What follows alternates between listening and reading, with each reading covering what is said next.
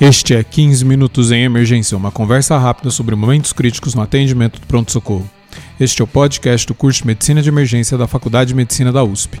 Conheça mais no link www.emergenciausp.com.br/curso www.emergenciausp.com.br/curso.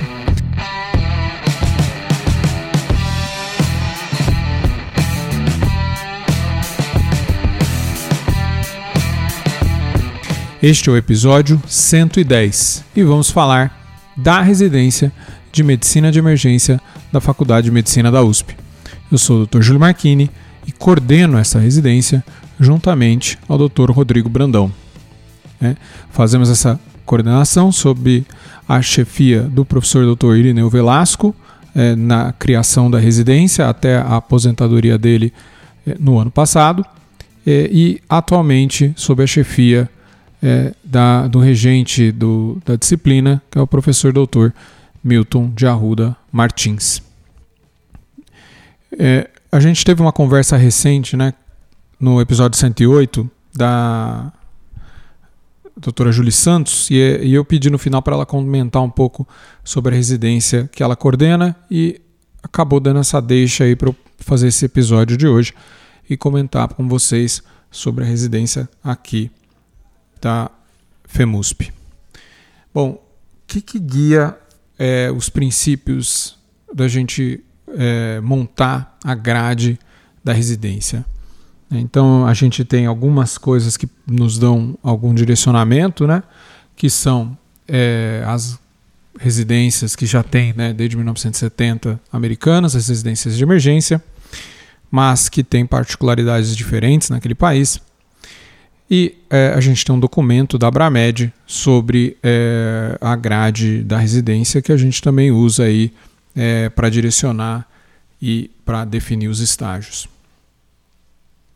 Basicamente o que a gente tentou criar nessa residência, a gente acabou de passar por uma mudança aí de estágios, é, são é, tentar colocar de uma forma é, de crescente dificuldade aí do R1 para R3 estágios em que os residentes podem cumprir aí as competências do emergencista, que seriam é, o atendimento de pacientes em departamento de emergência, de todos os tipos de gravidade, desde a mais baixa gravidade até a mais alta gravidade. É, outra coisa super importante na residência de emergência no Brasil, da realidade do Brasil, é que os pacientes demoram para sair do, do, departamento de emergência, né? as altas é, podem não acontecer, as internações ficam ocorrem no próprio departamento de emergência muitas vezes. A gente tinha um dado aí pré-pandemia que metade dos nossos pacientes fazia todo o manejo dentro do andar do pronto-socorro, que no nosso caso é o quarto andar. É, ele entrava pela sala de emergência, ia para a nossa UTI do pronto-socorro, depois ia para a nossa enfermaria, né, que tinha antes, e aí ia de alta. Ele fazia todo o seu curso de eh, hospital dentro do pronto-socorro, quase como se fosse um mini hospital, e nunca internava, entre aspas, de verdade. Então, sabendo dessa realidade, eh, a gente acredita que é muito importante ter estágios na residência que vão dar a formação para o emergencista fazer esse cuidado inicial do paciente. Né? Então, é, o emergencista tem que ter essas competências de, de saber lidar com pacientes que chegam no, no, departamento de emergência sem, uma, sem conhecimento de, seu, de sua patologia, desde queixas de baixa gravidade, moderadas e alta gravidade, fazer esse manejo inicial, fazer esse suporte inicial, a transição para a estabilização e um cuidado inicial ali estabilizado, ou talvez é, do paciente que não estabiliza, o, o cuidado ali de UTI inicial. É, lógico que o primordial na formação é o manejo inicial, é o foco da residência. Mas é, eu acho que se a gente não sabe esse inicial aí, vai, seria uma perda muito importante. Por é, eu, eu, ia perder tudo que eu ganhei de tratamento inicial, de não conseguir manejar esse, é, é essa ponte até conseguir internar, se é que vai conseguir, é, e o cuidado né, com as outras especialidades. Bom, o que, que a gente tem então no R1? Então, no R1 a gente tem uma grade com atendimentos aqui de, do pronto-socorro de baixa complexidade, né, é, que é a Vila Maria Baixa, que é feito aí com os doutores Fred e Brian, né? O Dr. Brian foi um residente de emergência da primeira turma e agora coordena esse estágio. Então, é um estágio para ver realmente pacientes de baixíssima complexidade é, e muito importante. Outro estágio aí do R1 é o estágio na cirurgia torácica. Esse é um estágio muito importante na residência. É, eles acabam fazendo a rotina da cirurgia, é uma rotina um pouco diferente do que eles estão habituados nos outros estágios. Né? Eles têm que chegar muito cedo no hospital. É, no entanto, né, esse estágio tem duração de 15 dias, é um tempo é, curto aí para é, essa diferença aí de horário. E nesse estágio eles têm contato é, com patologias é, relacionadas aí à cirurgia torácica, acompanham os pacientes é, com manejo de doenças do tórax e acompanham pacientes tanto com necessidade de dreno de tórax, isso é um, uma habilidade importante do emergencista, e como evoluir esse cuidado da, do, do dreno, né? Não só a passagem inicial, mas como acompanhar complicações que podem acontecer e quando chamar a equipe é, dos, de cirurgiões para resolução, para ajudar a cuidar melhor do paciente. Além disso, a gente tem portas de entradas de maior complexidade, né? Então, é, a porta de entrada da clínica médica do Hospital das Clínicas da Faculdade de Medicina da USP. Né? Eles passam 30 dias nesse local. A gente tem uma porta de entrada cirúrgica, que é no Hospital M. Boimirim. É, em ambos esses estágios, a ideia é são pacientes triados é, Manchester amarelo, verde ou azul, ou seja, excluir aqueles que vão para a sala de emergência. E eu preciso dominar esse atendimento aí. No caso cirúrgico aí podem eventualmente ser pacientes com trauma, podem eventualmente ser pacientes com dor abdominal, é, em que eu preciso saber fazer uma anamnese e um exame físico bem feito para essas patologias. E uma coisa é, que é importante aqui é que apesar da gente imaginar um dia que isso será atendido na maioria dos serviços num atendimento único, né, uma porta única, uma sala de emergência única, hoje em dia isso é segregado nas especialidades. Então a residência tem que acontecer né, nos prontos-socorros segregados. Não, não é uma. Um, isso não, com certeza não é um objetivo da residência, é só uma, um pragmatismo de onde as coisas acontecem. Né? Mas é que a gente vislumbra aí que isso mude e isso seria, obviamente, um dos objetivos da residência, com todas as vantagens que isso pode acarretar. Né?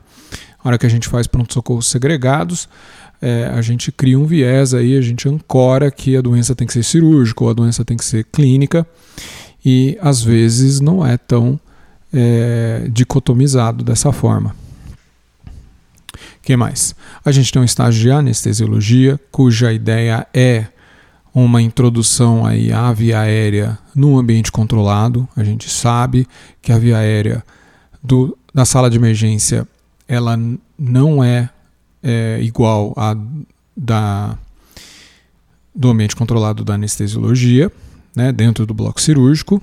No entanto, mecanicamente, tudo é muito similar. É, servindo dessa forma de um aprendizado inicial. Além disso, a gente tem um estágio de ultrassom. Tá? Essa foi uma novidade que começou muito bem, liderado aí pela doutora Sayonara em 2022. É, e antes disso, pelo Dr. Maurício, que foi parte aí da equipe durante a pandemia. É, esse estágio tem tido é, cada vez mais inovações, tem sido um estágio com um aprendizado ativo muito criativo é, e de fato passa de um aprendizado de ultrassom que as primeiras turmas tiveram meio que de orelhada para um aprendizado formal. E eu acho que as turmas de residência que estão tendo essa formação vão se beneficiar e muito. É, a gente tem estágios de UTI nesse R1. Né? A gente tem é, a UTI do Dr. Leandro, é, onde eles passam é, um mês é, e onde eles têm uma orientação muito de perto, tá? onde eles aprendem uma sistematização do atendimento de UTI. Eles têm uma outra UTI é, no próprio pronto-socorro, né, que é conhecido como UCI. E aqui, é, essa, é, a UCI, eles têm contato com é, os diaristas lá, o, a doutora Sabrina Ribeiro e o doutor é, Daniel Forte. E eles especializam-se em é, passar para os residentes também, além do próprio cuidado de UTI, é, passam muito conhecimento sobre comunicação é, com os pacientes e com outras equipes, inclusive, é, e também cuidado paliativo.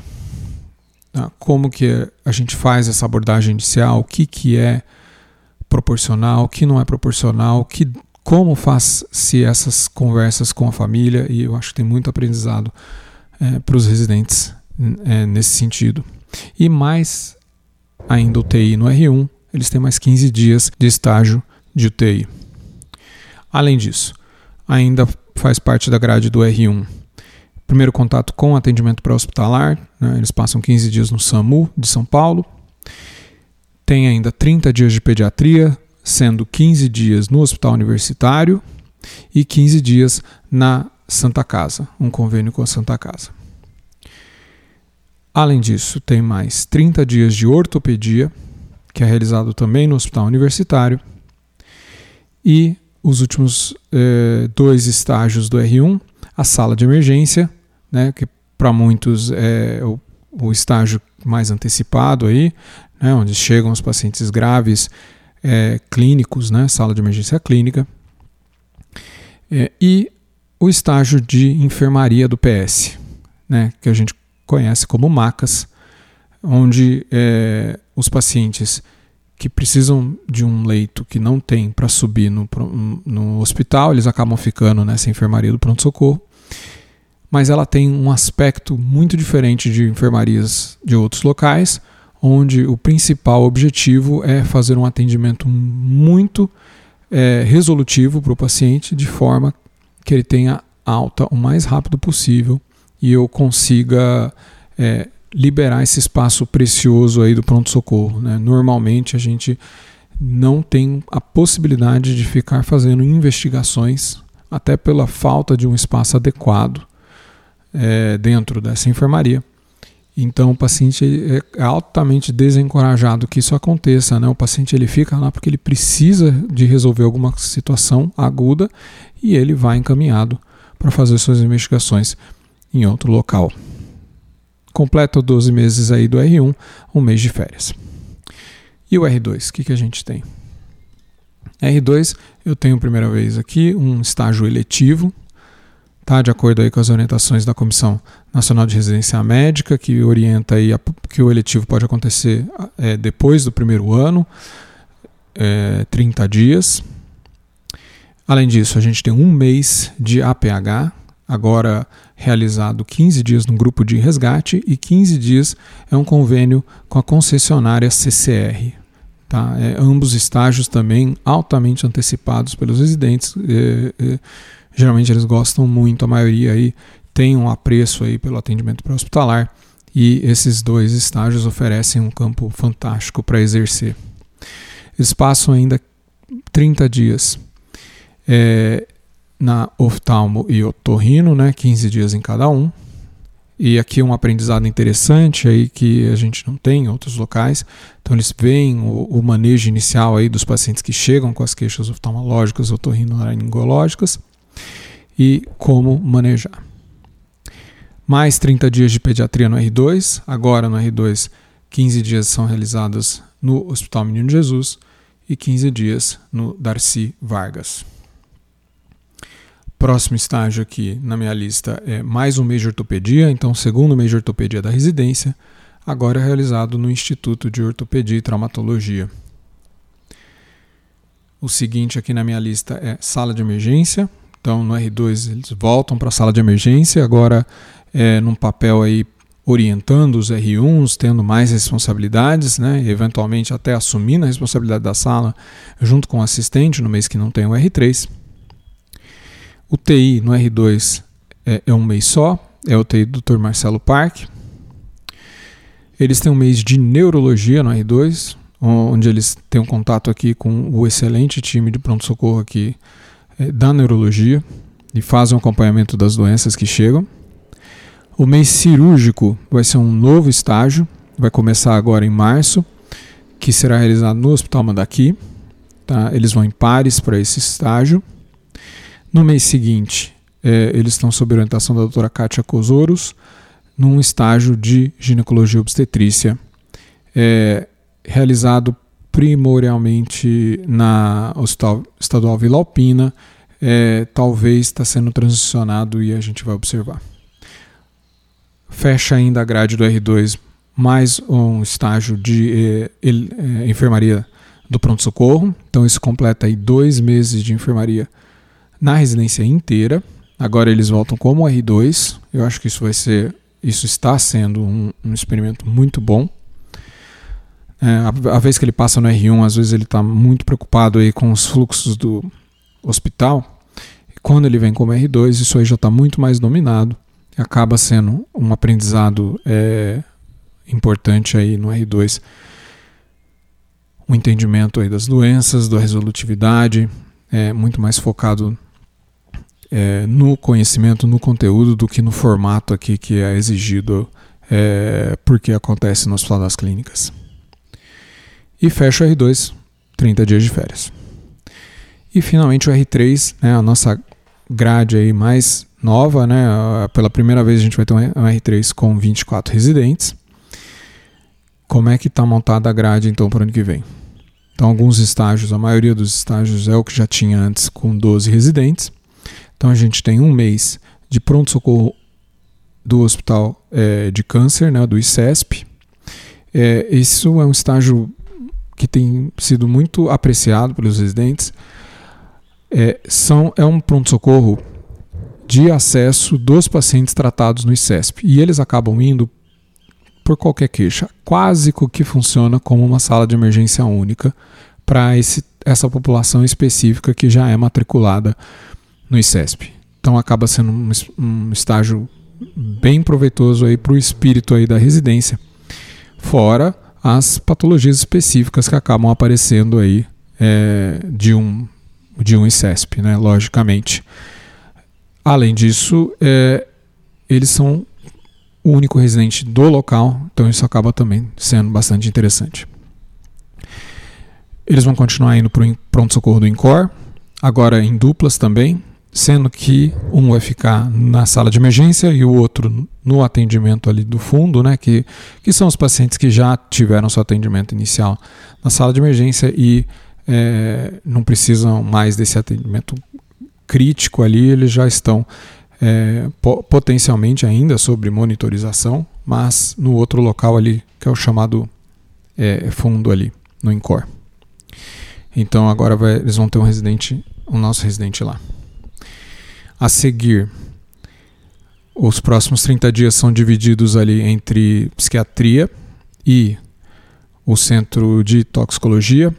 A psiquiatria é realizada é, no, na referência de emergência, que é no pronto-socorro da Lapa, tá? E é um estágio que tem sido muito elogiado também. Então eles passam 15 dias ali no, é, na psiquiatria da Lapa. E agora é, vão passar de forma definitiva, né? Antes muitos residentes passavam como eletivo, agora vai ser definitivo, o CEATOX, Centro de Toxicologia, que se localiza dentro do Instituto da Criança é, no, no complexo do Hospital das Clínicas. Então eles vão passar 15 dias aí no centro de toxicologia. Continua na grade, 30 dias de cirurgia, sendo 15 dias no Grajaú. E uma novidade: 15 dias no Heliópolis. Tanto Mandaqui do R2 quanto Heliópolis são hospitais que têm é, atendimento a trauma grave, né? tem presença de neurocirurgião, então eles recebem os pacientes politrauma mais grave que a gente tem acesso. A seguir é o estágio de gestão, que é um convênio junto com a EMED, né? através aí mediado pelo Dr. Fábio Janini, e é um estágio também muito elogiado. A gente né? Essa grade ela vem se adaptando desde a primeira turma. O iMed é mais um que os residentes gostam muito. A seguir, é, eles vão passar mais 30 dias no MBOI. Aqui a ideia é 15 dias junto com a equipe da cirurgia e 15 dias é, junto com a equipe clínica. Então, é, avaliando aí junto com o R1 que está passando na cirurgia, os casos de trauma e, e o que tem para chegar, mas também vendo os outros pacientes que tem na sala de emergência deles. A seguir é o estágio de sala de emergência do Hospital das Clínicas. Aqui eles vão fazer um papel aí de treinamento, de supervisão da sala de emergência por eles estarem em dois, eles vão acabar seguindo aí um horário é, tanto diurno quanto noturno, né, assim como os assistentes, formando aí um, é, oito, oito é, plantões por semana, ajudando na condução dos casos. O mês de pediatria no R3 é agora finalmente no Instituto da Criança, eles vão passar em duplas, né, no SCUT, a seguir, se tudo der certo, eles vão passar no pronto-socorro da Lapa, na sala de emergência da Lapa, 15 dias orientando os internos que passam lá e 15 dias na própria sala de emergência. E finalmente fecha a grade de toda a residência, fora férias né, e eletivo, que eu não tinha comentado, mas é, fecha aqui 30 dias de UTI, sendo 15 na UCI, onde eles vão ajudar na condução dos casos da UCI, né, fazendo aquele papel de orientação, e 15 dias na UTI do trauma. E agora sim, fechando a residência, fechando a escala da residência, da, de toda a residência, não só do R3, o mês de eletivo e o mês de férias. Bom, né, então essa é a grade que está entrando em vigor aí para 2023. Não temos planos de fazer novas mudanças tão cedo. É, eu acho que houve um, desde 2017, quando a gente começou a residência, um grande aperfeiçoamento, uma seleção aí natural de estágios para os quais a gente foi, depois deixou de ir e que até teve participação aí dos eletivos que os residentes escolhiam ou deixavam de escolher. Eu tenho certeza que vão haver novos aperfeiçoamentos e novas mudanças de acordo com o que a gente pode ou não pode é, ter acesso. E acredito que a gente consegue, é, com esse equilíbrio aí de estágios, né? A gente tem umas contas aqui, a gente passa em urgência e emergência 68,2% da residência, né, nos seus vários locais pronto atendimento direto 34,1%, pronto socorros cirúrgicos 13,6% da residência, sala de emergência clínica, né, sala de emergência clínica 10,6%, é, e assim por diante. Né. E com esse, essa mistura aí de estágios, acredito que a gente consegue atingir o nosso objetivo de formar um residente é, bem capacitado para os objetivos, é, para os encargos que são é, impostos aí à especialidade do emergencista. E fico aberto aí para perguntas, tá? Tanto no Instagram quanto aqui, se você quiser mandar no 15minutos.emergência.gmail.com e a gente pode fazer comentários aí é, nos próximos episódios. Esse é o último episódio de 2022. Então, aproveitar para desejar boas festas e um feliz ano novo para quem está ouvindo esse episódio na hora. E é, para quem está ouvindo depois, fica o, de, desejo aí de é, um bom ano. Né? Muito bem. Este podcast é um oferecimento do curso de Medicina de Emergência da USP, em parceria com a Escola de Educação Permanente do Hospital das Clínicas da Faculdade de Medicina da USP. Se você gosta do nosso podcast, por favor, nos avalie no iTunes. Isso é muito importante para que mais pessoas conheçam o nosso trabalho. Mande feedback para 15minutos.emergência.gmail.com e siga-nos nas redes sociais. Eu você me encontra no Instagram em doutor.juliomarchini e o curso de emergência você encontra em emergênciausp a Manoli Educação em arroba oficial. Muito obrigado e até a próxima.